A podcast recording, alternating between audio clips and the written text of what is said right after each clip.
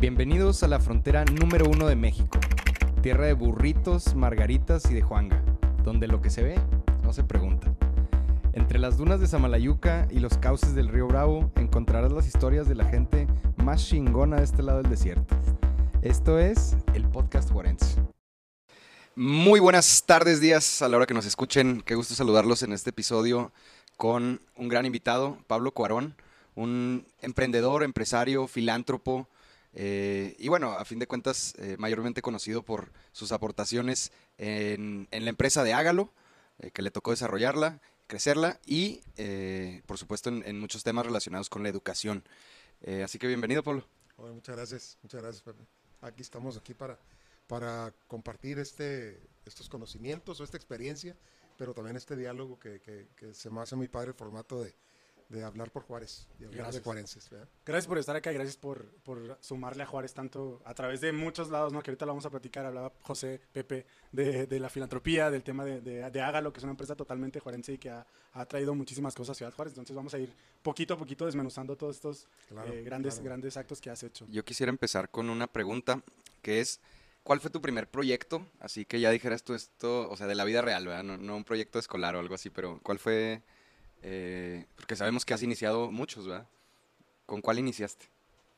Pues mira, el, um, pues la, la, empresa, mi, mi, papá fundó esta empresa este, hace 77 años. El primer proyecto fue la empresa, o sea, de, sí, en, sí, pero, entraste pero, porque era, pues ahí, ahí me, era sí. desde, desde antes de graduarme de la escuela, ¿no? me imagino. ¿no? Entonces me remoto a que en mi niñez, en las vacaciones, pues, eh, o sea, como todo niño dice, ah, qué padre las vacaciones, a jugar todo el día. Pues era pues sí jugar en la tarde, pero toda la mañana, pues era, me llevaba mi papá ahí a la ferretería, a, a acomodar las cosas, a, a limpiar y a, y, a, y hacer labores ahí. Y luego ya en secundaria, pues me mandaba al banco, ahí que estaba a la vuelta de la esquina. ¿No, y... no le hacías mucho desastre ahí cuando te llevaba a, a la tienda o, o si ayudabas? No, sí, no, no, sí le, sí le Porque me, me, imagino que habrá niños que, pues sí, pues, en, en, en, el relajo. Sí, claro, claro que también jugaba, ¿eh? y, y, me llevaba muy bien con, ahí con, los, con los colaboradores. Claro. Eh, éramos amigos y pues es me que vacilaban y un niño. Sí, un niño, sí estaba divertido. Este, pero en esas salidas al banco, este, me encantaba ir al banco y luego de regreso había siempre un puesto de, de tunas, ah, tunas. Que, que, que, estaban recién peladitas, ahí y, y, en hielo. Hijo, me encantaba, era, era como una como un, una diversión ahí también eso. Pero, pero desde niño estuve ahí colaborando, entonces ya más joven pues seguí colaborando y luego este, ya cuando terminé la carrera, me regreso a seguir colaborando, pero ahora sí en plan de totalmente como profesionista y, y pues generando muchos proyectos. Sí, ahí sí ya, ahí sí ya era totalmente lleno, pues, no. a, lleno, sí, a, fortalecer ya, la empresa. ¿Cuál era la primera tienda? ¿La que está en la Paseo de Triunfo?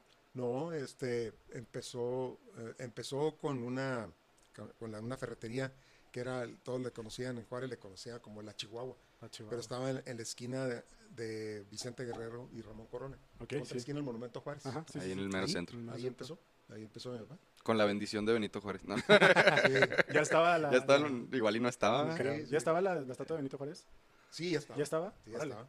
Ya estaba. Este, mi papá le tocó estar en un comité después, muchos años después, para remodelar el Monumento Juárez y sobre todo remodelar la, la, estatua, la estatua. Ah, la estatua. Sí, porque estaba muy deteriorada. Ah, Entonces okay. hubo todo un, un, un, arquitecto, la Couture, fue el que juntó recursos y voluntades esto para, para remodelar y para darle otra vez el, el su aspecto original. De, Probablemente de, esa estatua entonces eh, es de cuando se le pone el nombre de Ciudad Juárez. Juárez.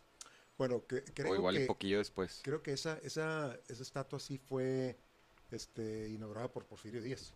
Ok. Y, pues algo tiempo después. Sí, porque pues él admiraba mucho a Juárez. Uh -huh. Y, pero no, pero uh, antes, antes fue, este, digo, de Paso del Norte se convirtió sí. en Ciudad Juárez. Claro, claro, pero claro, sí. Años la... antes, sí. Qué importante el tema, de, o sea, de, de, un arquitecto juntando lana para poder restaurar esto que, que, ahorita la vemos y para nosotros es como, ah, pues está el monumento, pero imagínate todo lo que hay detrás de esto que yo creo que nadie nos ponemos a pensar, que hay un, un montón de lugares en Juárez muy emblemáticos, pero que no les prestamos la debida importancia, diría yo, porque no atención a la importancia vale. a todo lo que ha habido detrás de eso, ¿no? Entonces, qué chido saber ese dato, es buen dato, muy sí, buen dato. Sí, sí, sí. Sí, y, y bueno, pues el, como Regre proyecto... Sí, sí, regresando pues al... Era, sí, era, al... Era efectivamente de, de, decir, oye, te, eh, tenemos, esto fue en 1975, yo, yo ya me integro de, forma completa. Okay. Y entonces, cómo pues, empezar a ver ahora sí cómo jugar con, con el modelo de negocio.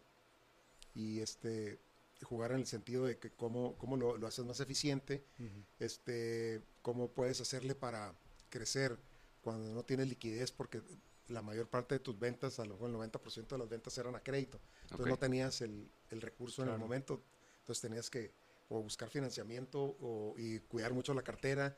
Y, ¿Y cómo le hicieron ahí? Bueno, pues ahí fue... ¿Cuáles fueron las innovaciones clave que hicieron ¿Qué estrategias? que, que diera un gran brinco? Sobre todo los controles. Los controles este, para, para tener la relación con el cliente, no molestarlo, pero sí estar muy cerca de él para que no se te retrase. Y, en, y en la construcción es tan Cobrar. es tan común que una constructora este, pues le mete, le mete, le mete y, bueno, no le llegan los pagos a tiempo. y, tampoco paga sus deudas a tiempo. Que, de materiales de construcción, pues tiene que esperarse. Entonces, era estar ahí con una buena relación. Entonces. Pero bueno, pero digo, ya este, esos eran este, proyectos de, de, cómo llegarle al cliente con una ya con una estrategia de mercadotecnia, porque no, estaba definida. Mm. Y luego los grandes retos, dices tú, una ferretería, lo que, lo que lo que más se caracteriza es que tienes miles de SKUs, o sea, de unidades que tienes que llevar un control. Que el tornillo de un y cuarto por dos, ese es uno. Pero la madera de dos por cuatro por ocho, ese es otro. Y el sanitario, ese es otro. Entonces son miles. Eh, teníamos, creo que, eh, 13 mil, productos. Pues sí, es que nada más en los puros tornillitos, sí, este, son para el control. El control, Y el control lo hacíamos manual. El inventario, el inventario. Que friega. Sacar un inventario de todos los productos era cerrar el último día del año, el 31 de diciembre. Y estarse ahí. Así no, es que tiene que ser el último. Ah, bueno, el 31 de diciembre se cerraba, se contaba. No manches. Y de ahí en adelante eran hojas y hojas, porque eran unas hojas donde se anotaba la descripción del producto y la cantidad. Ya. Entonces eran alteros así de hojas. ¿Y en un día terminaban en todo el 31? No, no, entonces ahí sí, de contar. Ah, y luego seguía el proceso de que había una secretaria que dio unas carpetas. Ah, ¿cuánto, cuánto, ¿Cuánto nos costó el tornillo de un cuarto por cinco? De 14 centavos. 14 centavos. Siguiente, así. Órale. Terminábamos el inventario valorado, cuantificado, a fines de mayo. o sea, cinco meses para hacer una, locura. Claro. ahorita, ahorita en tiempo real y ahorita lo en un enter. No, bueno, pero o sea, hoy hay tecnología. tecnología esa es una maravilla. Pero entonces, esos eran los grandes retos este, de mercado, de, de controles, de, de, productos buenos que, que, los juarenses buscaban. Este, y, y, eso fue lo que fuimos construyendo. A, a, llegar a, a llegar, pero en el, antes del 90, yo ya estaba inquieto, como en el 88, 87 tenemos que, tenemos que evolucionar. Esto no puede quedarse como una ferretería siempre. O sea, ¿cómo le hacemos para llegar mejor al cliente? Y ya teníamos cuatro ferreterías en la ciudad. Ok. Si, habían crecido en, esos 10 añitos que ya llevabas ahí. La misma tradicional, Chihuahua. este, empleados atendiendo, el inventario lo tienes acá, un momentito, pase la caja y luego viene por así. Sí, sí, sí. La típica ferretería. Entonces empecé a, a, meterme, a investigar y luego di con un asesor en Dallas y ese me contactó con una cooperativa de compras y luego dije, no, pues este, con esta cooperativa yo creo que va a ser muy interesante porque una cooperativa, la cooperativa es que, que te haces eh, miembro este, y entonces los beneficios de las compras es, es para todos, entonces te baja mucho el ah, costo y puedes comprar eh, con mismo poder de compra que lo puede hacer un gigante. entonces, esa fue la manera. Oye, eso está buenísimo. Pero el diseño, de las tiendas, el concepto del cliente, los controles moderno. Ahí me fui entrando, me fui entrando, hasta que ya dije, bueno, en uno de los espacios que, que ya mi papá tenía, donde había comprado un terreno, dije, bueno, pues ahí mero. entonces se hizo el diseño, se hizo el, el, layout, que el layout es muy importante, el layout como formas ahí toda la, Render la, la, la, distribución, de, los espacios, todos los, dónde están los productos, cómo los tienes que exhibir, todo eso. Y en el 1990 empezamos con la el nuevo concepto de Hágalo. Que son estas grandotas, este más tipo Home Depot, algo así, ¿no? sí, de, de, de, facilitarle al cliente. Una anécdota es que mi, papá me decía, Oye, ¿qué estás haciendo? o sea, estás estás haciendo que el cliente entre a la bodega a buscar y que busque y que se lleve el producto y que lo pague a la salida. que te haga el jale. Hombre, o sea, él no quería. Nos van a saquear, nos van a robar. Ah, ah claro. Esa, esa, era la mentalidad de él, porque pues él estaba con, cómo son los eh, esquemas mentales. Sí, sí, sí. No, pues es que esto, no, no, va a funcionar. Pero sí funciona. ¿Cómo están los supermercados? ¿Cómo son? Y apenas empezaban, bueno, ya estaban los supermercados, tenían 10 años aquí, mm. Futurama. sí, Futurama, en Río Grande. Este, así funcionan.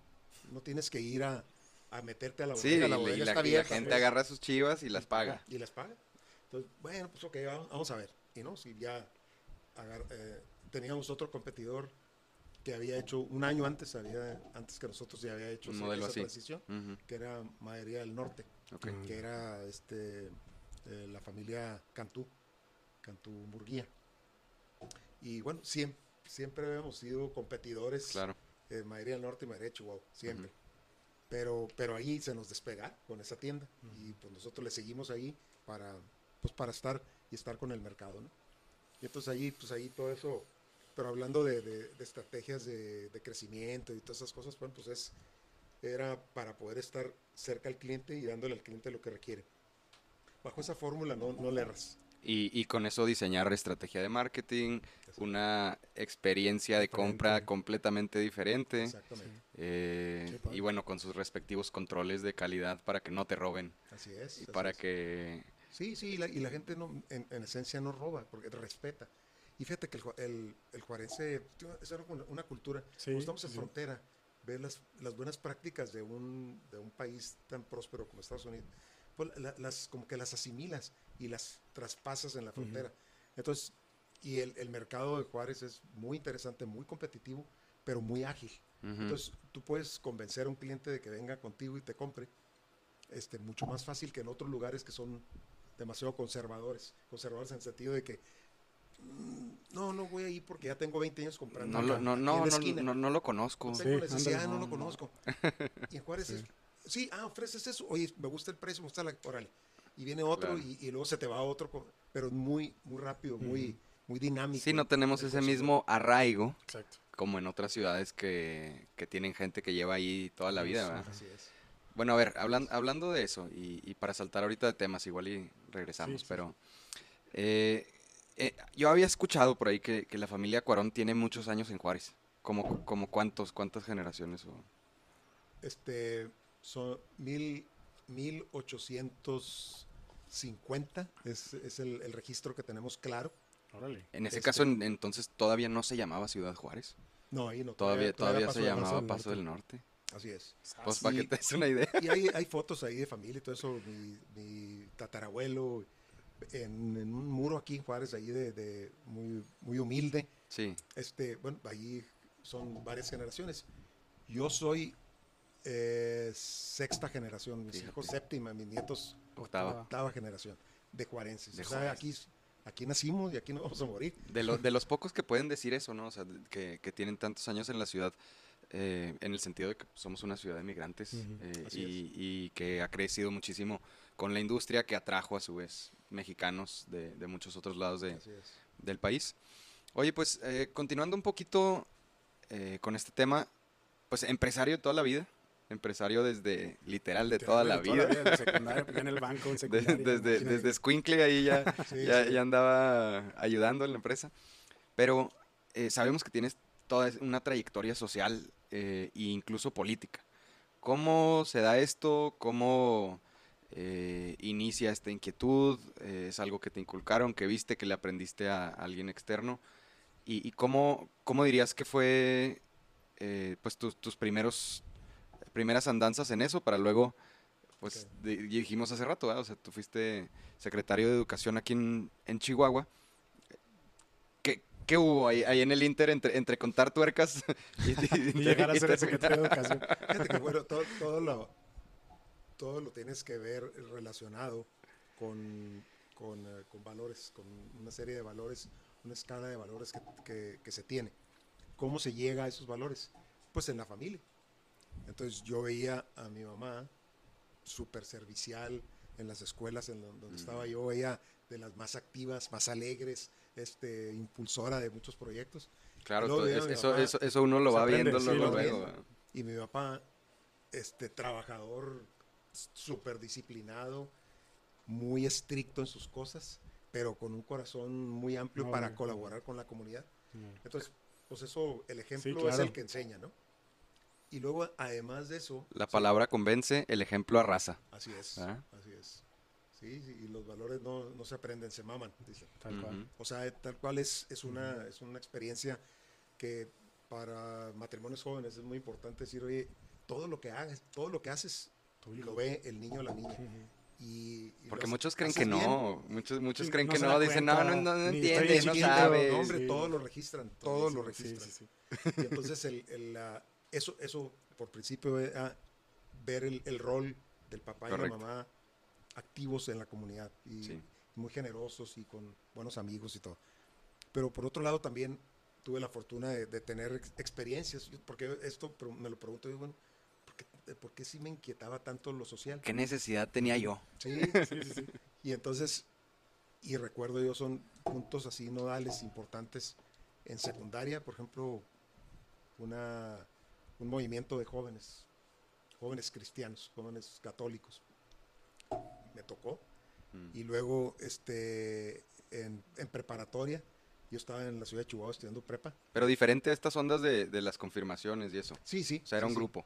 Sí, era un grupo mm. de, acción católica para, este, pues para buscar el, lo mejor para otra persona y buscar, y buscar a Dios. Entonces, esa experiencia en secundaria me tocó, me, me marcó. En prepa, este, con la, lo natural en preparatoria, en, esa adolescencia, que dices tú, este, estoy harto de cómo veo las cosas, quiero cambiarlas. Y entonces nos metimos... Vamos a derribar el sistema. Ándale, lo, que todo buen adolescente quiere, en algún momento. mal, yo tengo la respuesta mundo. De Sí, sí, era, oye, era tiempos de Echeverría. Este, estaba muy, muy, muy complicado todo el... Post días sordas. Pero, pero que dices tú, bueno, vamos a hacerlo. Entonces nos, metí, nos íbamos un grupo, así no dirigido, sino que nos pusimos de acuerdo, un grupo, nos íbamos a una colonia en las afueras de Chihuahua, una colonia marginada, para ayudar a la gente a que reconociera sus problemas y mm. actuara con ellos, no para inducirlo. Y, curiosamente, eso, esa es una teoría de, Pablo Freire. Así es. Este, que ahorita está siendo muy criticada también porque, porque pues, eh, pues no, no, no funcionó. Funciona para adultos, para ese tipo, pero ahora lo quieren meter como dentro de los textos del texto ah, único. Esa teoría, pues eso no jala. Claro. En los niños. Bueno, entonces eso me marcó también. Y ahí, y ahí curiosamente, este, les, les confieso, el grupo era eh, hombres y mujeres, eh, muchachas y muchachos. Y hubo la mitad. Tú ibas por las chavas. Sí, pues las chavas eran. no, era un grupo de amigos muy suave y hacíamos pachangones. Te creas, ¿verdad? Muy padre, muy suave, pues es que es el de edad. El de edad sí, claro. Estás buscando la fiesta, sí, Buscando la fiesta. Yo, yo, digo que yo me convertí eh, porque fui a un grupo por las chavas, güey. Sí. Sí, yo no quería ir al grupo, pero todo el mundo iba los viernes, entonces ni, ni, modo había que ir. Y ya te enamoraste después de lo social. Pero lo primero eran las chavas. de lo social y de lo católico. Bueno, ajá, sí, claro. Pero así fue el, el origen. Perdón, me, me, acordé de eso ahorita. El, como la mitad del grupo, ya cuando ya terminamos prepa, ya nos estábamos despidiendo, y como unos tomaron el lado, este, que llamemos el lado social, eh, pero, pero ya con ideología. Claro, con un sentido. Es decir, yo voy a ser luchador de clases. Y de esas veces que te quedas, oye, me atrae, pero por otro lado, pues, que también, ¿cómo, ¿cómo puedo contribuir? Y luego pues me tocó la, la gran oportunidad de poder estar en el TEC de Monterrey. Entonces entro al TEC de Monterrey y me cae el 20, es decir, es a través de generar riqueza, generar oportunidades como, como también esto va, va a florecer. Y entonces como unos amigos se fueron por el lado ideológico mm. extremista izquierda okay. y otros nos fuimos por el lado, llamémosle, de eh, proempresarial, pro derecho. Generar empleo, generar movimiento económico. Exacto. Y entonces, derrama en la comunidad. Y ahí eso fue entonces, todo esto lo comento por tu pregunta. sí, sí, ¿Qué fue lo que te marcó para que participes en lo socialmente? Es todo un proceso mental, personal. Exacto. Pero, pero pues bueno, lo decidí ampliamente de que, y me di cuenta cuando yo ya estaba trabajando como profesionista, dices tú, oye, lo que dejes de hacer afuera va a afectar a otras personas Y esa afectación te va a afectar a ti en lo personal, termina en un tu ciclo. empresa y en tu trabajo. Entonces no puedes desligarlo. Eso es algo que, que mucha gente no acaba, no acaba de, de, ver. Ajá, exacto. Sí, es bien importante. Que para que te vaya bien a ti, le tiene que ir bien, también a, la comunidad, ¿verdad? Sí, exacto. Es, es, el, es el tema del bien común. Así O sea, que no, que no puede haber eh, auténticos bienes personales y desarrollo personal si no, es- si no lo haces vinculado a una sociedad, porque somos animales sociales para empezar, ¿no? Está en nuestra Totalmente, sí. naturaleza. Así es Y, como y el- hacemos. y la metáfora es cuando sube la marea, todos los barquitos y las lanchas y los, y los barcotes, todos suben. Claro.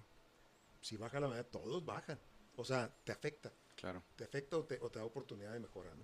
Eh, Entonces, bueno, pues todo eso, eso tenía yo mi inquietud de, de, de eso. Y luego un Y- par y- de aguas ¿Cuándo decides entrarle ya? fue el informe del presidente José López Portillo, eh, 1976, seten- sí, 76. No, 78. En ese informe, eh, curiosamente el día anterior había estado leyendo en, en la revista Forbes, lo traían a López Portillo como uno de los hombres más ricos del mundo. Órale. Ah. Bueno, Qué raro. y luego en- al día siguiente, el primero de septiembre, estamos, estoy viendo en televisión. Eso, eso fue después de la nacionalización de la banca. No, fue ese día, Ah, ese día. Porque, digo, curiosamente, si tú ves, estaba yo, eh, compartía una, una oficina amplia, estaba mi papá en un lado Mm. y yo en otro. Y teníamos la televisión en medio para, para estarlo viendo ahí los dos. Están interés por saber qué, qué iba a informar. Y entonces empieza en su discurso y empieza a decir, este, ya no nos van a volver a saquear, esto no se, esto no, no puede ser así, nos han arruinado, por eso los banqueros este, ya nos van a dar con la suya, vamos a nacionalizar la banca, la banca es del pueblo, y esto y lo otro. Y entonces, ves la, a- ahí lo que me marcó fue la incongruencia de dos Claro. vidas. Dos hombres, tenía mi papá a un lado, la misma edad que López Portillo, dos dimensiones, uno súper súper rico, Claro. Enriquecimiento por, el, por estar en la política, y otro señor que no era rico, pero había hecho Muchísimo. ahorros y había Ujú. comprado una propiedad con muchísimo Esfuerzo. trabajo, muchísimo esfuerzo, con todo llevándolo honestamente. Veías tú el contraste y dices, no puede ser, qué contradicción Sí. entre esto. Sí, sí, sí. Y, y dije, no, esto, esto, esto no es. Y además me dio mucha tristeza porque el país que, que yo añoraba, que decir, Claro. vamos a hacer sí, sí, un sí. país mucho mejor, en ese momento se desmoronaba. Esa tarde nos reunimos, caímos a- en Coparmex. Varios, nadie nos citó, ¿eh? pero llegamos como 20, 25. Y decir, ¿qué hacemos? ¿Qué hacemos ante un país que se te, que se te quebraja? Pero, o sea, ¿cuáles dirías tú así que, que fueron momentos que, que no se te olvidan? O sea, que traes ahí... Guardados. No, pues es- fue una experiencia muy, muy fuerte de vivir eso, de que veías tú que digo, el, el país ya continuaba, continuaba sin, sin, sin mejora. Este, y, y se da en una, en una serie de reuniones de confianza este, entre matrimonios. Y, y ahí, oye Pancho, pues tienes que entrarle, hombre, para... O sea, no, no te, no te llama la atención que tú puedes, con tu liderazgo, porque él había sido presidente de Coparmex, Ujú. con tu liderazgo, con tu, con tu fuerza, ¿no crees que podrías tú impulsar aquí un movimiento? que estaba bien joven. Sí, 33 años tenía. Oye, no, pues es que pues, no, no, no, no, yo, yo traigo mis cosas acá. Pero, Igual pero, tenía su pero el PAN está empresa. hablando para que les ayude para organizarlos porque están Están hechos garras, güey. hechos garras, están súper desorganizados. Bueno, y luego de repente, el, el ¿saben qué? Sí.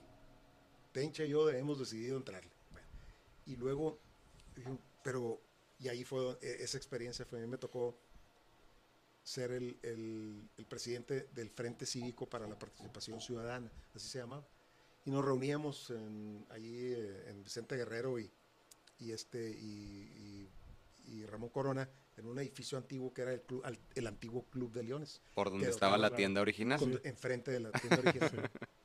Era un edificio que mi papá lo compró mucho tiempo, pero se usaba como bodega. Y en la parte de arriba era donde era el salón de baile de- del club, del Club de Leones. Antiguamente, que, que eso terminó. Y ahí se reunían. Como en el, en el 50, 1950. Ahí, ahí, se reunían a conspirar contra el régimen. Ahí nos reuníamos para decir, oye, ¿qué hacemos? Sí, sí, sí. Una bodeguilla ahí. Sí, sí, sí. Medio oscura. Así medio, oscura, ¿no? Pero no, pero... pero bueno, ¿y cómo, cómo, eran esas reuniones, pues? No, bien bonitas. Mucha gente, poca gente. Mucha gente. Eh, Empezamos como Era 15. con comida, con, con no, bebida. En las tardes, después de que todo el mundo terminaba de trabajar, ahí nos juntábamos y decíamos, oigan, ¿qué acontecimientos está pasando de esto? Y luego, gracias a eso, ese fue el instrumento en el cual Pancho Barrio dice, órale, el Frente Cívico es el que propone a Francisco Barrio como, como un candidato independiente, en los términos ahora. Claro. Sí. Y luego el PAN le dice, no viciado. oye, me gusta, me uno, me uno a la a, yo, ah. yo en una convención acepto que Pancho Barrio sea el candidato a presidente municipal. Mm. Y entonces se hace la, la conjetura y el, y el rol que siguió el Frente Cívico, el Frente... Perdón, Pablo, que te interrumpa. ¿Qué es una convención? Porque, porque es, algo que hoy en día no, no lo usamos. es, es un acuerdo entre todos los partidarios. Pero, pero ¿cómo era? Ah, pues las convenciones era de, convocabas en, en un salón o en un, en un lugar. Eh, sí, el PAN ni tenía ni lugar. Era una oficinita. Entonces se convocaba en, en, algún lugar más amplio y en donde ahí se discuten cosas y luego se dice, hay estos acuerdos, aceptados, aceptado. Bueno, y aquí hay una propuesta, hay dos propuestas de candidatos, Francisco Barrio y Miguel Agustín Corral. ¿Por cuál quieren? A ver, pues que hable Pancho Bar, que hable Miguel Agustín Corral. Y entonces ahí se dilucidaba. Y ¿Era un tema de debate o sí? O sea, nada más era como era un discurso. sí, no, no es de Y votaban. Exactamente. Un discurso, otro discurso, y luego alguien hablaba por uno y por otro, ah, defendiendo los puntos. Y ahora sí se van a votar. Y entonces los presentes que tenían derecho de voto votaban por uno por otro. Y ahí ganó Pancho Bar como candidato. Esa es una convención. Y luego cuando ganó, eh, ¿logró sumar a los que habían perdido? Sí, es más, este, muy eh, concurrentemente con lo como decía Pancho, pues sumó a Miguel Agustín Corral como su presidente municipal suplente. Entonces se fueron en, en, este, eh, en, fórmula y, y, ganaron. Y ese gane, pues fue extraordinario, porque ahí ese punto, ese punto fue nodal para, para el resto de, la historia moderna de México. No, no, no, aquí se gestó en Juárez. Claro que al mismo tiempo estaba Luis Álvarez, Luis H. Álvarez en Chihuahua, este, en Camargo, en Delicias, o sea, todos los principales municipios del estado los ganó la oposición. Y fue el parteaguas. De ahí en adelante ya se generó un nuevo movimiento con, una, con una visión de mayor posibilidad de que, de que ya, ya había una fuerza de oposición interesante. Y eso, eso el, el PRI que estaba en el poder empezó a decir, oye, tenemos que hacer las cosas distintas porque ya no somos solos, ¿no? Y entonces empezó todo un proceso muy interesante y Salinas como presidente, pues tuvo también el criterio de decir, oye, hay que, hay que sopesar esto porque ante el mundo ya no nos estamos viendo bien de que seamos el partido omnipotente, ¿no? necesitamos a la oposición para vernos bien. Claro. Ese fue el... Esa era, su idea, ¿verdad? Sí. Deja que ganen poquitos para que se entretengan ahí. Este, pero, pero, no, pero, no, pero no los dejes ganar nada en serio y, y no, la, sí se terminó. Eh, poniendo pues más complicado en el 88.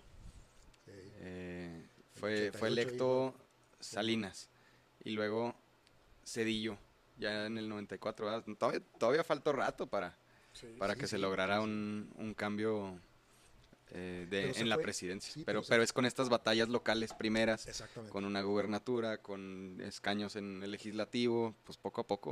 Poco a poco. Sí. sí, sí, es muy interesante. Y ¿Y, en algún momento te, separaste del partido, de la política, o siempre has estado ahí siempre aportando de una u otra manera? Siempre he estado, porque sí creo en esos principios, son los que, en los que comulgo totalmente, eh, que, se ha agotado, porque, porque sí se fue desgastando.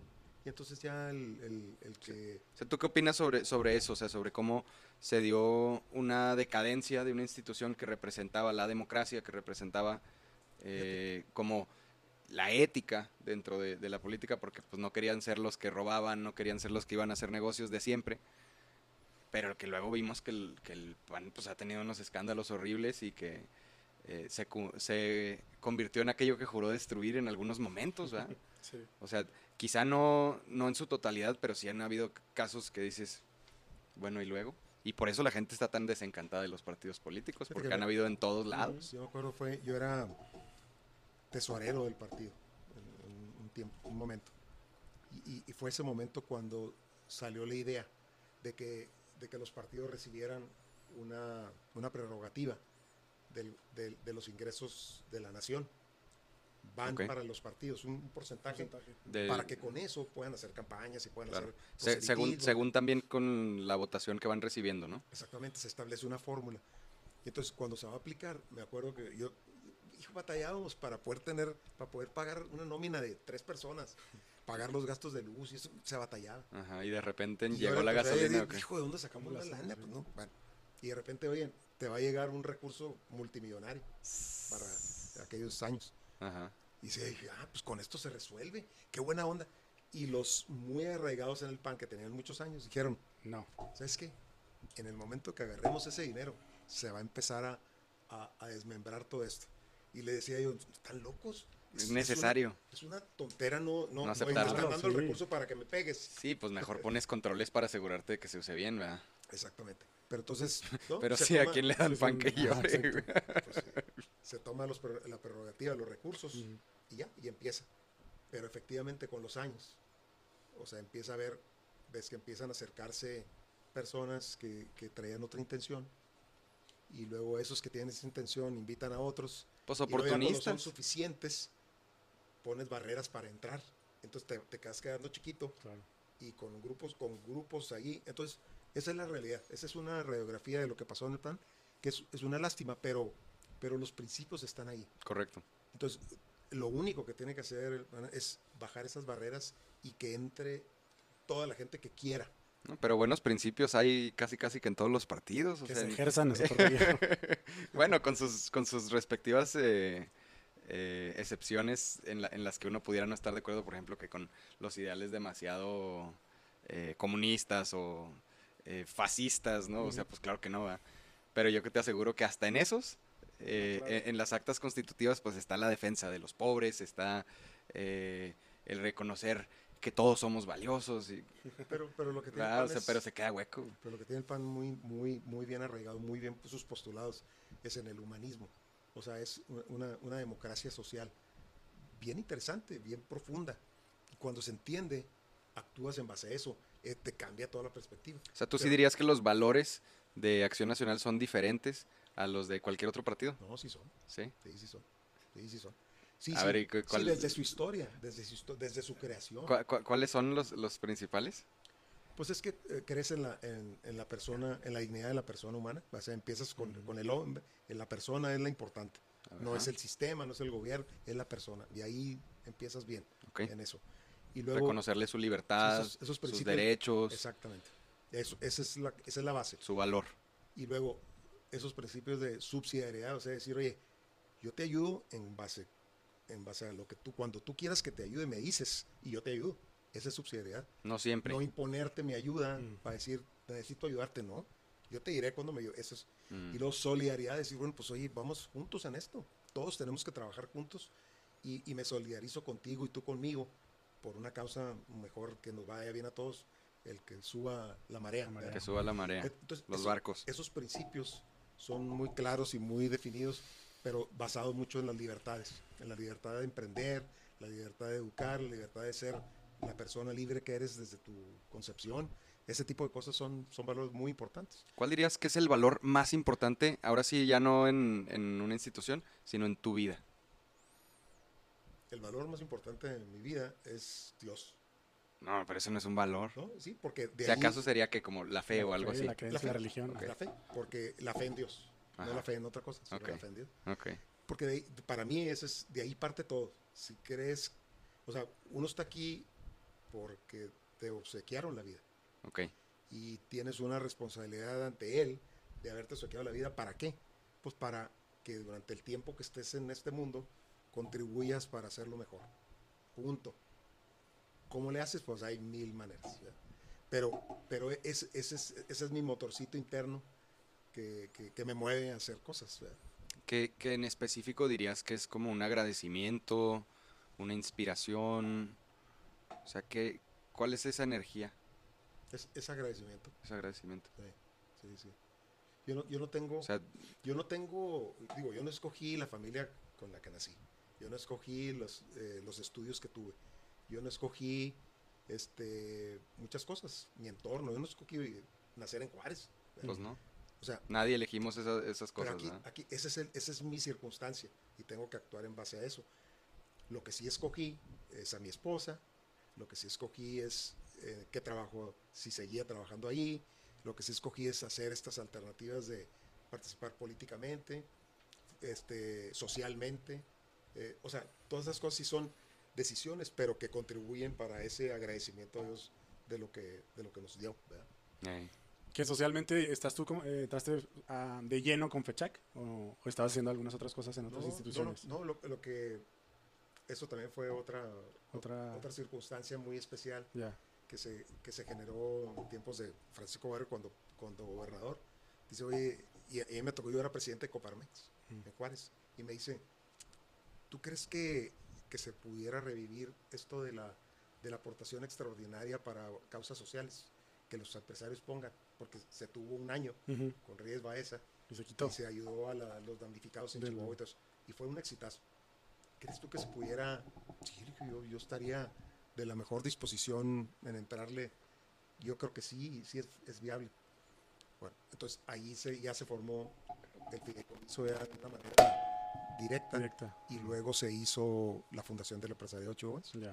Entonces fui, me tocó ser de los fundadores en Juárez. Y luego ya fui presidente de, la fundación aquí en Juárez y luego eh, me tocó ya después la como presidencia de la fundación del, de FECHAC a nivel estatal ah, durante seis años, fue un sexenio. Y entonces no, pues ya, ya yo terminé ahí y este y ahora nomás estamos ahí como los expresidentes, como una comisión de vigilancia para, para que se dé el código de ética y todas esas cosas. ¿En qué periodo estuviste tú con, de presidente estatal? De... Fue, fue en el periodo de, de estando, estando gobernador Patricio Martínez. Ah, ok, ya. Y luego, y Reyes Baeza, eh, ya cuando Reyes Baeza ya, ahí ya me, ya me tocó mi final. ¿Te tocó a ti entonces la creación de Ficosec? O sea, el... No, no, no, ya, ya no estaba en FECHAC. Ah, Pero se tomó la base del modelo de FECHAC para, para poder hacer lo de Ficosec. Y, son, y son instrumentos únicos, ¿eh? Este, No se han repetido así, tal y como está, no se ha repetido en ningún lugar del mundo. ¿Exactamente qué instrumentos te refieres? El instrumento es que cómo, cómo, cómo te genera recursos para aplicarlos a, a, lo social, sin que tenga injerencia gobierno. Pero en cambio el gobierno es el que se encarga de cobrarlo. Claro. Entonces, ese modelo no está, no está en, todos lados. Hay modelos donde dice, oye... E, e, es, de, de, los tres sectores, o sea, lo genera la iniciativa privada, se le cobra un impuesto, lo cobra el gobierno y a su vez lo pone en un fideicomiso en donde queda protegido bajo sus propias normas para asegurarse de que se utiliza en temas de desarrollo social, específicamente. ¿no? Que si no me equivoco, eh, los temas son salud, educación, educación y, y, capital, social. Generar capital social. Entonces, eh, pues sí, la verdad es que es un modelo súper padre. De hecho, ya tuvimos por aquí a Yadira Lozano que, que nos contó un poquito de... Yadira es la directora aquí ahorita el local. Así es. Sí, sí. Entonces, e, eso, eso, eso fue otra súper bonita experiencia. Es, es un voluntariado. Sí. Este, Porque no te pagan, ¿verdad? O sea, al, al, contrario te piden que... Hay que soltarla. Y, ya me andaba yo cuando estar ahí la presidencia, toda la estructura está en la ciudad de Chihuahua. No, Yo tenía que estar viajando constantemente a Chihuahua, las reuniones y todo eso, y luego, y mientras, pues yo, yo seguía chambeando. Con tu business. con, con, el negocio y con todo, y pues a, a compaginar ambas cosas, y de repente decía, oye, 70% de mi tiempo está acá en Fechaki, 30 en la empresa. Y de repente me reclamaban, O sea... Vaya, pero que lo padre es que tenías la suficiente solidez para decir, sí, o sea, pues, el changarro puede operar sin que yo esté ahí sobres todo el tiempo. Ya, con, una estructura. Sí, sí. Pues, Oye, en este tema, eh, por ejemplo, ¿qué, ¿qué te reclamaba? ¿Quién te reclamaba? ¿Tu familia, por ejemplo? ¿Te decía, ¿qué, ¿qué, onda acá? La familia y, y pues, los colaboradores ahí en, en la empresa, decir este, pues, Acuérdese de nosotros. ¿Qué onda? Pues no te vemos, no, nos dices que pues por aquí, ¿cómo es? ¿Está bien? ¿Está mal? Oye, pues sí, ahí les hablo después. y, ahora, y ahora, bueno, ahora ya con la tecnología, no, si hubiera habido Zoom, por ejemplo. Claro. sí, otra historia pues, con eso. otra historia, pues en donde estés estás. No, y el mismo WhatsApp y. Sí, es otra cosa. ¿Cómo manejas tú el tema de, de, de, por ejemplo, esto? Bueno, a mí me hace ruido porque luego también nosotros hacemos un montón de cosas de voluntariado también. Y, y el tema de cómo manejas el decidir que tu familia te reclame o tu, en este caso la empresa te demande tiempo y que tú digas, híjole, pues sí, pero también quiero dar de mi tiempo acá. ¿Cómo, qué, ¿Cuál fue tu respuesta ante el reclamo básicamente? Pues era esto que les decía al principio, decir, oye, tenemos que atender... Eh, para que a todos nos vaya bien. Para dar, dar oportunidades también a otras personas. Y, y tú das oportunidades y luego muy motivados con educación. Dices tú, oye, tú das una, un fundamento bueno educativo, esa persona florece. Es como una, como una semillita eh, que está en el desierto. y dices tú, oye, ¿por qué no crece? Pues porque no tiene agua.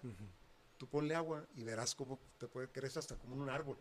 ¿Por qué? Necesitaba ese input para que ese talento brincara. Así que eso, es lo que, y esa es la justificación que yo les decía. Oye, estoy invirtiendo recuerda que estábamos invirtiendo para esto, porque también a la familia le involucraba decir, oye, creemos en esto. Sí, estamos en una lucha, estamos este, transformando, apoyando. siempre mi guía, mi apoyo. Siempre entendió eso. Mi, este, mi orientadora. Decía, oye, espérame, bájale, bájale, espérate, aquí está. Ah, sí, cierto, tienes razón. Este, pero, pero bueno, eso es, eso es, lo que... Pero, se compaginaba eso. Claro. Tienes, tienes, que compaginarlo. No puede uno aislarse en una burbuja. De una, sí. No, no y, y, vas a quedar vas a quedar muy insatisfecho con tu propia vida cuando no, no ves que estuviste ayudando a alguien que tuviera una oportunidad. Claro, exacto.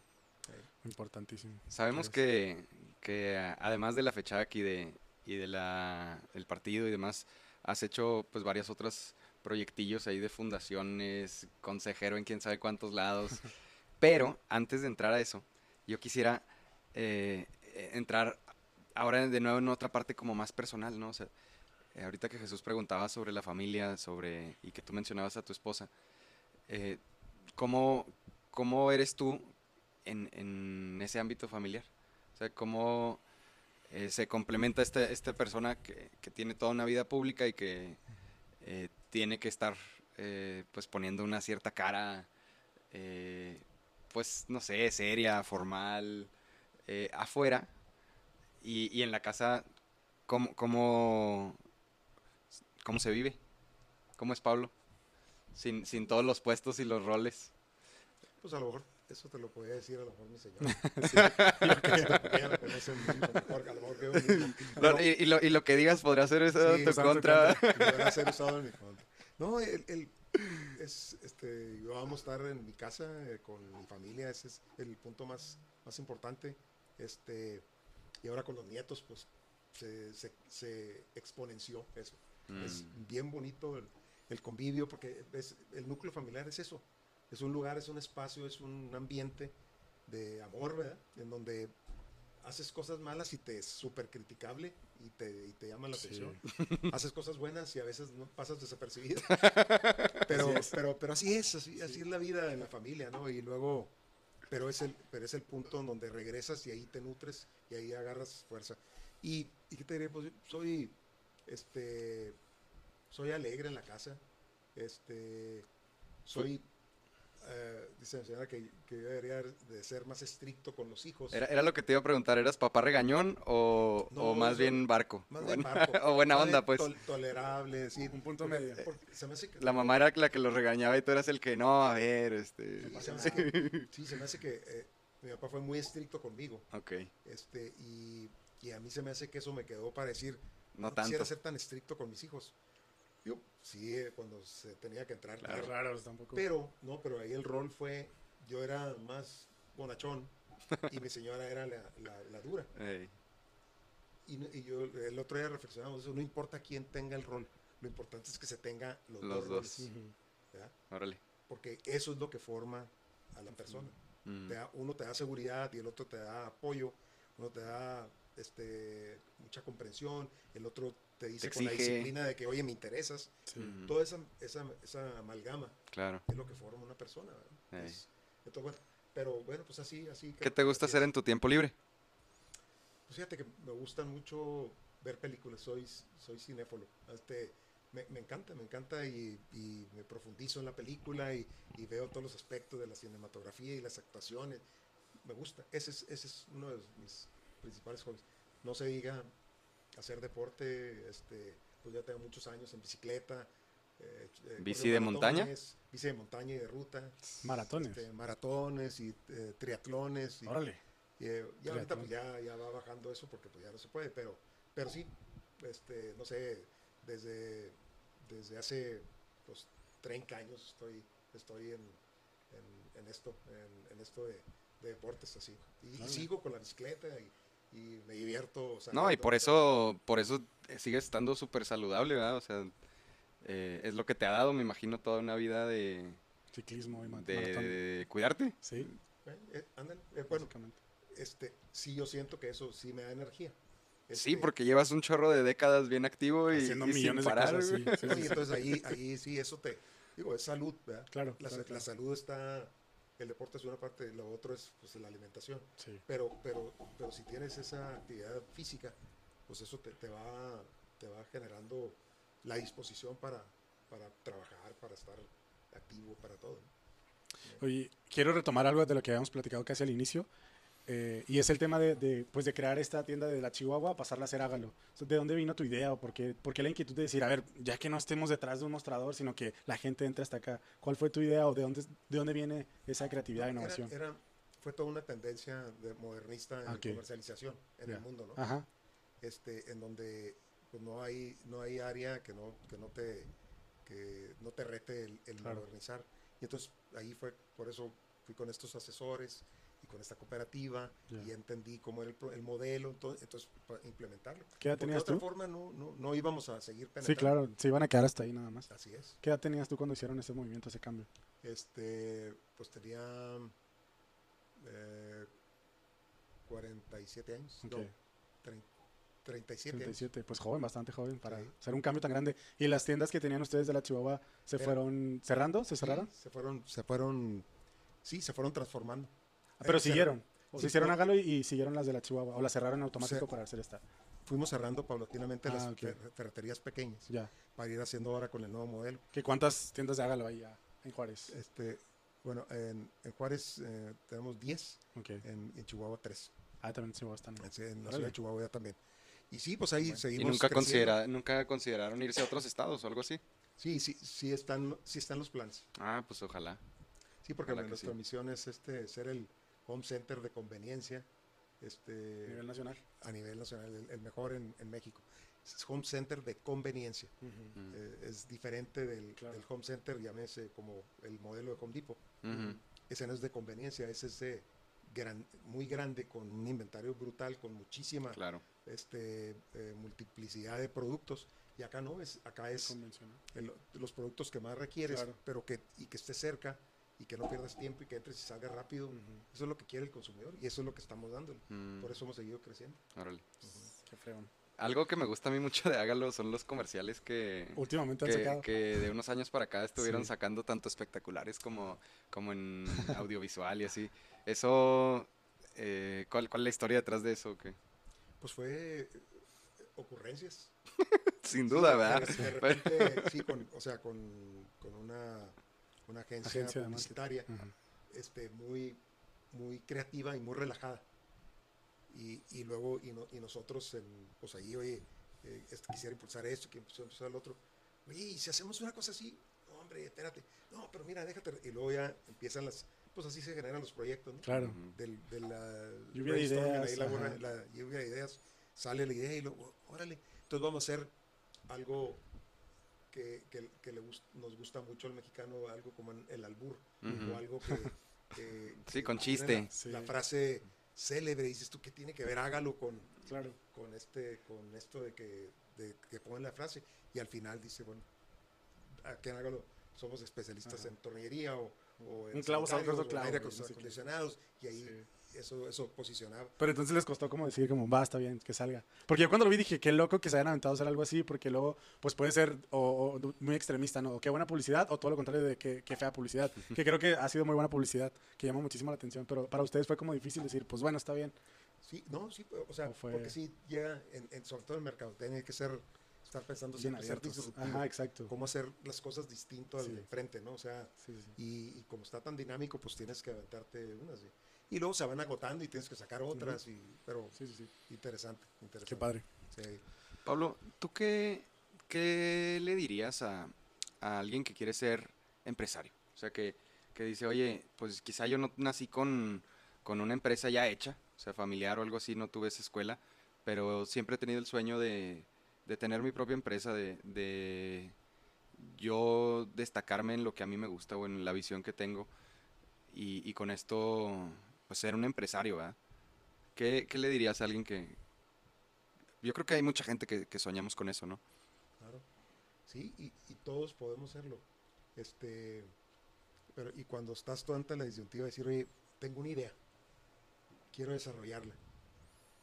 No te limites, o sea, no te pares por un temor, el temor natural, el pánico escénico, es decir, y donde salga mal, en donde quiebre y en donde lo, el dinero que conseguí ya no lo puedo pagar uh -huh. y donde el fracaso me hizo perder años.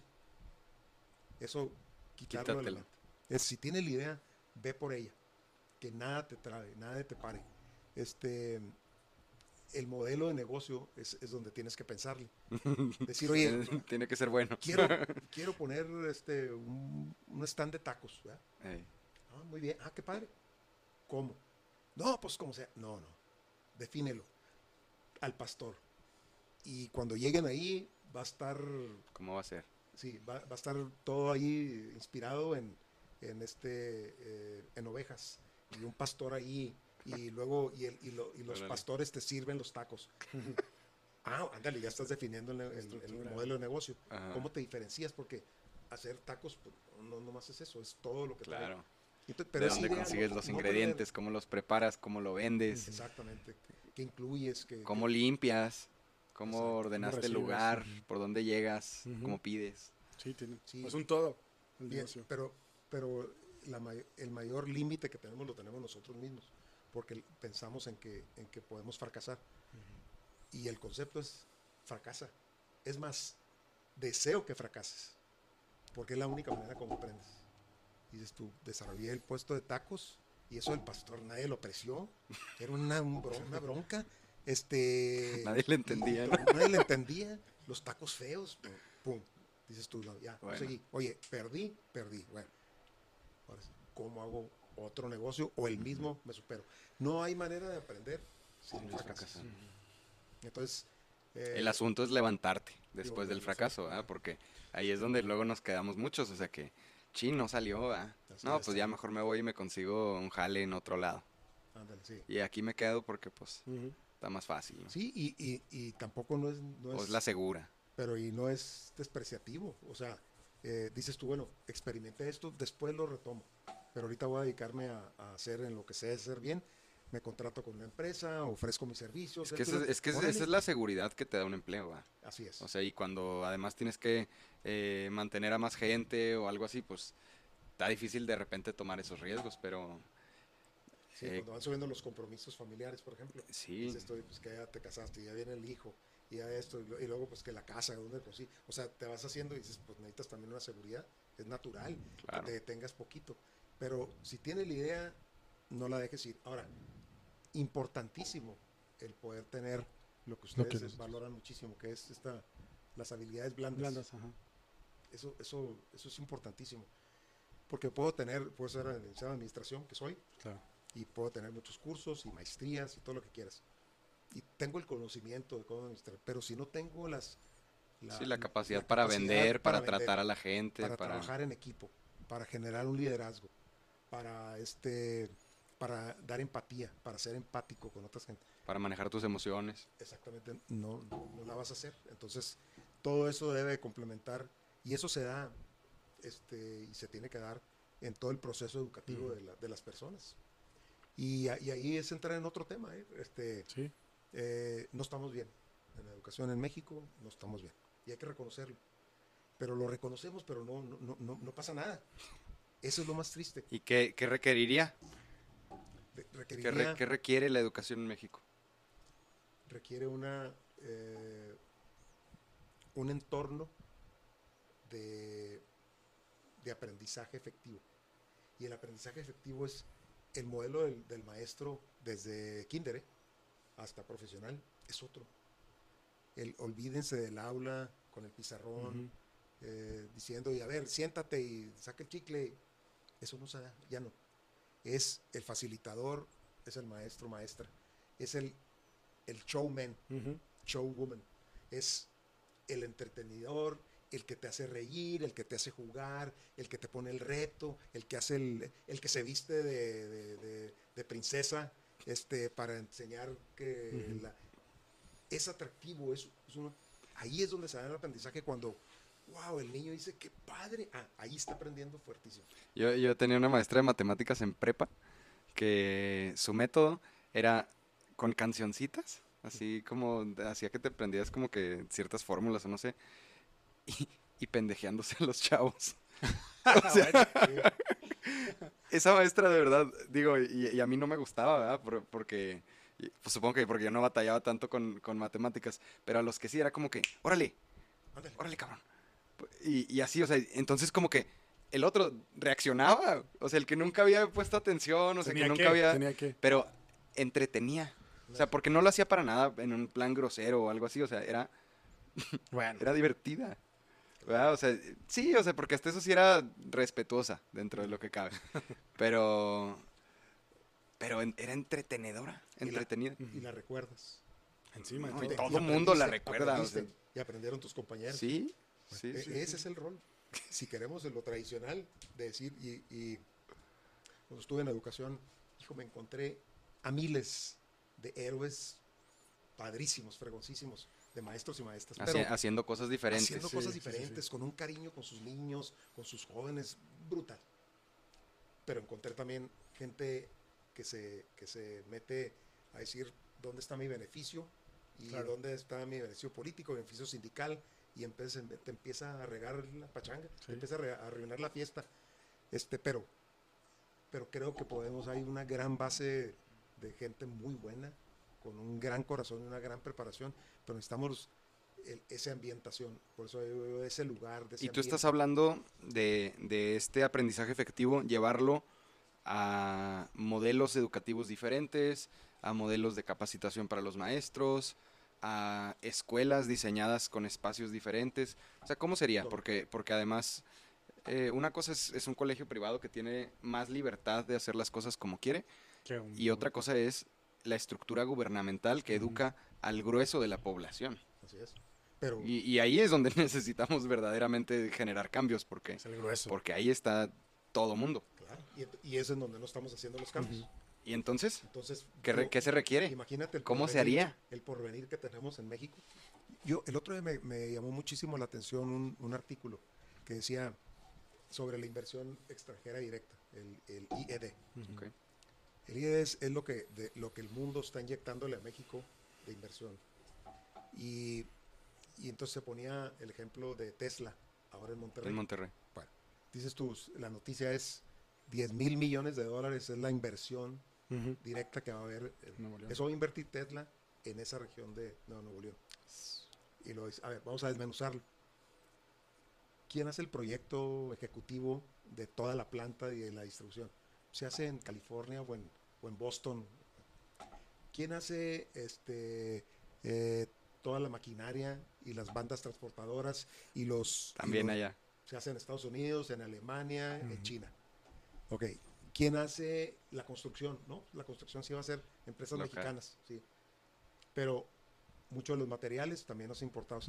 A fin de cuentas, de esos 10 mil dólares, 10 mil millones de dólares. ¿Cuánto es? Estaba en terminaba como en 3.500 millones de dólares lo efectivo en México. que está invirtiendo. Que es un 35%. Dices tú, ¿por qué?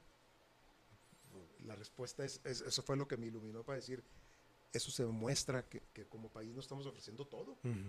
Este, nos falta la tecnología, nos falta el desarrollo, nos falta desarrollar más talento, porque entonces si tienes todo eso, pues tienes proveedores de, de arquitectos, eh, diseñadores, eh, instrumentadores, eh, técnicos en, inteligencia artificial, este, en mecatrónica, en, robótica. Entonces, y todo eso se genera en las escuelas. Todo eso se genera en las escuelas. En, la educación. en los bachilleratos técnicos, en las universidades. Esta es una, Juárez ya se convirtió en una ciudad industrial, manufacturera, Totalmente. exportación. el 65% de, nos, de, nuestra, economía población económicamente activa está ahí en ese sector. Y, y, varios otros le proveen a la, a, la, a la maquila.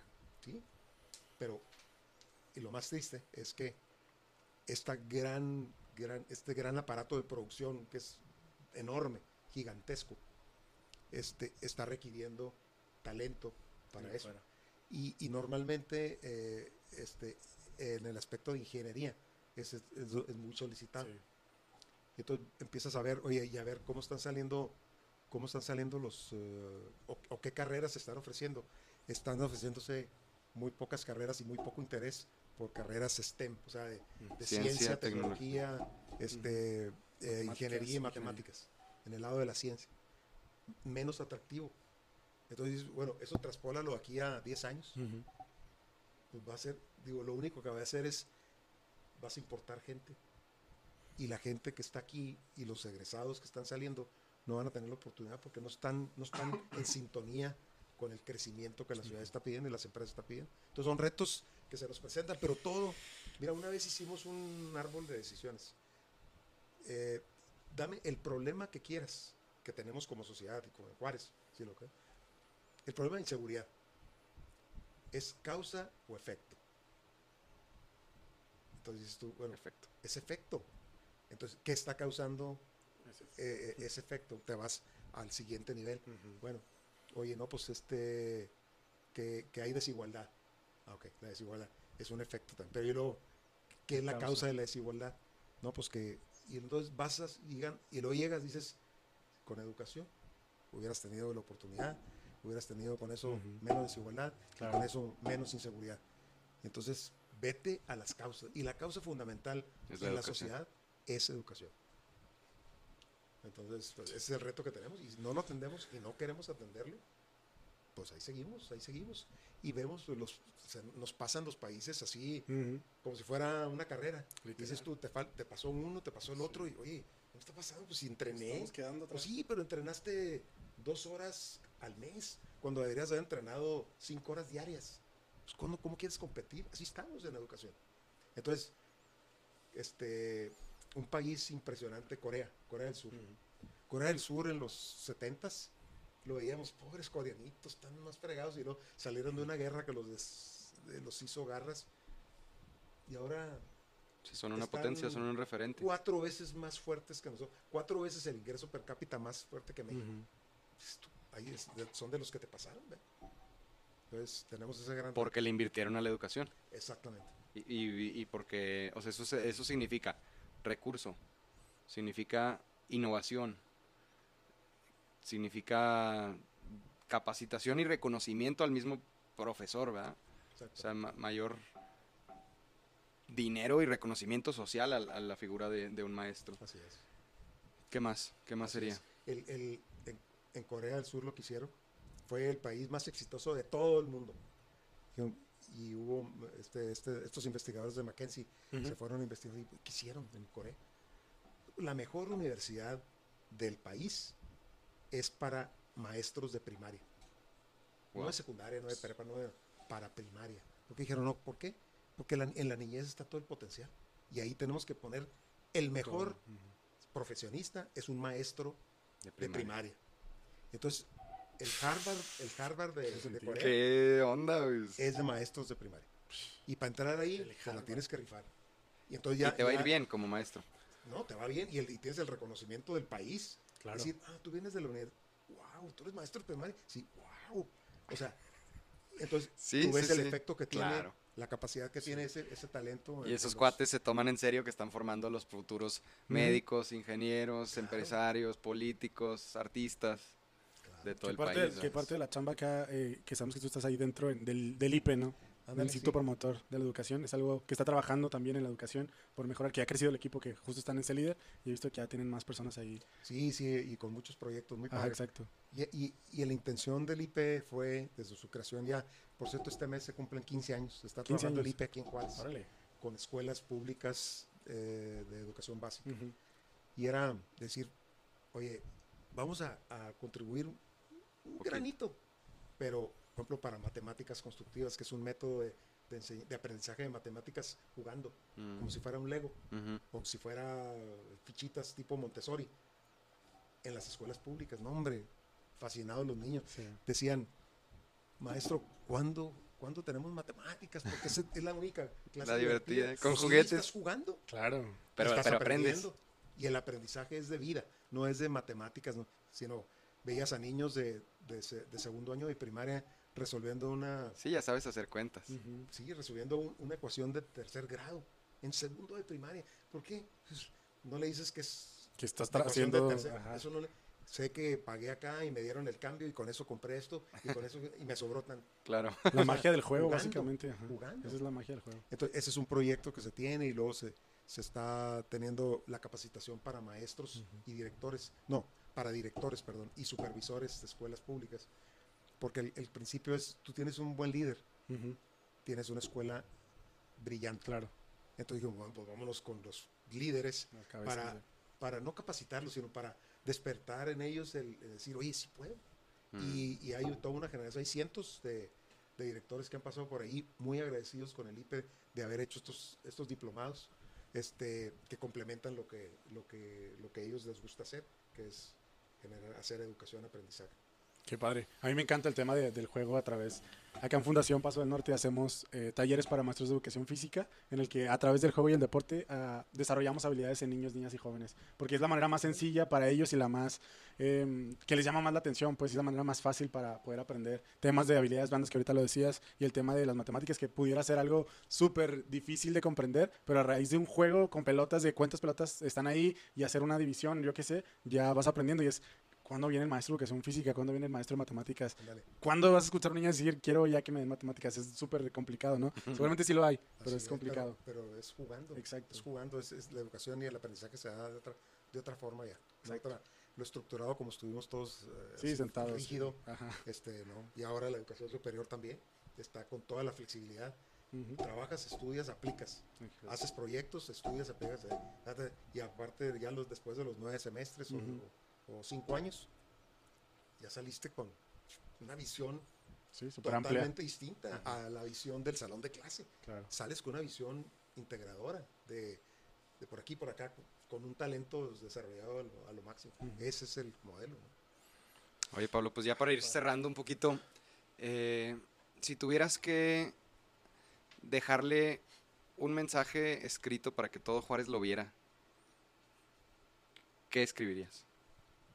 Despertemos, despertemos, estamos en un letargo que muy triste, eh, en el sentido de que Juárez es y siempre ha sido una ciudad súper abierta, este, súper eh, de oportunidades, de otorgadora de oportunidades. Persona que llega a Juárez, trae su idea, claro. le va bien. Persona que llega a Juárez, trae su trabajo, le va bien. Y empiezas a progresar y empiezas a dar oportunidades y empiezas a, te va bien. Es una oportunidad que a todos, es una ciudad que a todos le ofrece una oportunidad de que le vaya bien. Eso es. Y entonces el problema es que no, no, no, no regresamos o no vemos esta ciudad eh, este, generosa, sino la vemos una, una ciudad que, que te dio la oportunidad, pero no le agradeces. No, incluso muchos la vemos como una ciudad que nos maltrató. o sea, hoy, hoy en día, ¿verdad? Entonces, pues esa, esa dualidad existe. Sí, así es. Sí, le quitamos, pero no le damos a Juárez. Pero, pero me gusta, o sea, porque es despertar. O sea, es, es, levantarte después del fracaso, levantarte después de, de, que algo no salió bien. Sí, y, y, durante, a mí me tocó eh, allá en los 70 este, que se decía, oye, si es una ciudad manufacturera, hay mucho empleo, este, qué bueno que se están dando las plantas y que se están dando estos empleos, pero se le decía al gobierno federal y a todos los gobiernos, oye, está bien, pero está, faltan escuelas, faltan parques, faltan lugares de esparcimiento, pavimentación, alumbrado, pavimentación, alumbrado, faltan en, en todo, sobre todo en todo lo social, los hospitales, falta. Entonces, en aquellos años decían, bueno, espérense, ustedes no, no puede llegar todo al mismo tiempo, no puede llegar la, el empleo y, todos los satisfactores viene después. Ese rezago. es lo que nos dio la madre. Eso es lo que nos, nos afectó muchísimo. Entonces, toda aquella niñez creció en una situación adversa. Y entonces ahorita se nos presenta el fenómeno. Pero bueno, ya lo tenemos. Despertemos para participar, para exigir, para proponer. No nomás es exigir, es proponer, dialogar, juntarnos, hacerlo juntos, inventar, trabajar en equipo, ser creativos, innovadores. Este, hay, hay, hay mucho, hay N actividades que puedes hacer. Hasta de una brigada para limpiar la basura en el cerro acá en el, eh, eh, donde, donde se practica bicicleta. Sí, allá en Don Rayo, en la Sierra de Juárez. Aquella esa entrada donde dices tu hijo, no, no, no quieres ni ver eh, los papeles, el mugrero. La entrada. La entrada. Sí, ya, ya más allá ya está precioso. precisamente porque hay gente que dice, oye, no quiero que esto esté así. No, ahí está impecable. Sí, y entonces Hay, hay, hay, eso, este, la movilidad del transporte público, órale, hay, que impulsarlo, hay que, hay que completarlo, este, eh, no se diga en educación, en voluntariado, en cosas, o sea, tenemos tanto, pero despertemos porque no, hay pocos liderazgos, hay poco entusiasmo, Y, se va limitando en muy poquitos, entonces tenemos, tenemos que aceptar que tenemos un problema de... Y luego tenemos también una gran fortuna de estar enseguida de una ciudad como El Paso. Claro. Pero también es nuestro, nuestro mal más grande. Porque, eh, muchos se van a vivir allá. Y luego dices tú, no que... No, te, preocupas, no te preocupas por mejorar el, el, inmediato. sí, si no estás, no estás viviendo el, el, entorno, pues estás viviendo otro entorno. Y dices tú, ah, sí, hay pobreza, ¿verdad? Sí. Hay desigualdad, sí. Hay, hay, basura, sí. Hay inseguridad, sí. Hay falta de medicinas y falta de... Sí. pero como no lo veo, pues no, no lo entiendo, pues no lo participo pero muchos que están allá. como ganó Milanita y. Sí, pero hay muchos que, que son Juárez. No necesito que nada. están viviendo allá y que hacen 10 veces más por Juárez ah, que muchos de los que vivimos aquí. Entonces, no es, no es que los que se vayan allá son decepción, no, son malos, no. Se van por alguna razón. Oye, por último, Pablo, ya para ahora sí terminar, ¿cuál es tu comida juarense favorita? ¿Cuál dirías que es tu comida? Digo, todas las que hay, no te voy a decir cuáles para que tú selecciones. pero bueno, yo, mi platillo favorito, que lo hace mi señora delicioso, es el, el caldillo de chile colorado. Ok, también de acá mi compa. y, y, caldillo de chile colorado en una tortilla de harina recién hecha. Es el elixir. ¿Qué más quieres? ¿Qué más quieres? Entonces, este, sí. El, ese sería. E, ese, es, ese es mi platillo favorito. Ya, pero ¿y, y juarense, de comida juarense, cuál dirías? O sea, que los típicos burritos, de las flautas, de... Bueno, es que ese, ese siento que sí es... Sí es, sí es muy juarense el chile colorado. Muy juarense, sí, es muy juarense el, burrito, ¿verdad? Este, bueno, el burrito sí, el burrito, el burrito sí. Pero, pero... Eh, y el chile colorado como tal también es súper del norte. sí, del norte sí, del norte sí. Sí, quizá no exclusivo de Juárez, Pero sí, del pues norte sí, totalmente. Sí, pero sí, pero sí es una, y es una fórmula, es una receta ahí de, de mi mamá, que lo hacía delicioso y mi esposa lo, lo siguió y lo hace deliciosísimo. Y este, y bueno, sigue la tradición ahí con, Oye, qué padre que dijiste uno casero. si tuvieras que recomendar un changarro o un restaurante o lugar, ¿cuál te gusta?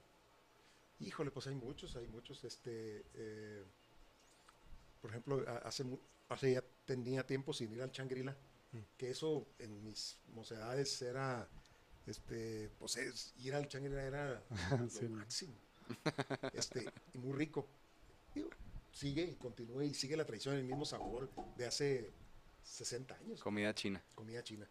Y luego, bueno, han pasado muchos, muchos restaurantes muy buenos, que era eh, el Julio's Café Corona, que es donde está ahora Los Arcos. Mm, este, era un, y curiosamente, fíjate eso, tú llegabas a ese restaurante de comida mexicana, típico ahí con una, con una, la señora Ramírez era la que, la que tenía las recetas, sabor casero riquísimo, y tú entrabas y decías, híjole, aquí hay dos o tres gentes de, de Juárez. Todos los demás eran americanos. Ah, Ve a un restaurante ahorita en Juárez y dices tú, un americano, oye, qué raro que ande, que ande un gringo aquí. Fíjate cómo cambió. Ha cambiado. Pero, pero hay muchos restaurantes, digo, la gastronomía en Juárez hace algo eh, muy bueno que tiene que también ahí hay áreas de oportunidad, como lo que han hecho ya en Tijuana. En Tijuana este, tienen escuelas especializadas de, gastronomía, escuelas de, para meseros, este, es, boyante, y ahí sí atraen a muchos americanos a, decir, ¿por qué? Porque te están ofreciendo algo muy distinto. Aquí nos ha faltado eso. Es a un Tijuana. Es un reto. Tijuana. Vamos a Tijuana. A, unos platillos ahí deliciosísimos. Está bien, ¿no? Pues saludos a toda la raza en Tijuana. Agárrense porque... Ahí viene la primera escuela de gastronomía juarense. pues muchas gracias, Pablo, por pues, acompañarnos el día de hoy. Gracias por las anécdotas y por todo el, expertise que nos ha platicado, que espero que nos sirva a todos y a todas. Sí, gracias a Sí, sin duda, de verdad, muchas gracias. Y, y como yo ya te había dicho en alguna otra ocasión, eh, gracias por, por, tu trabajo, por tu lucha y que sin duda ha sido fuente de inspiración para muchos. Así que ojalá que, que puedas seguirlo haciendo todo lo que te queda de vida. Y las próximas esperamos, primero Dios. Muy bien. Gracias. Gracias, nos vemos.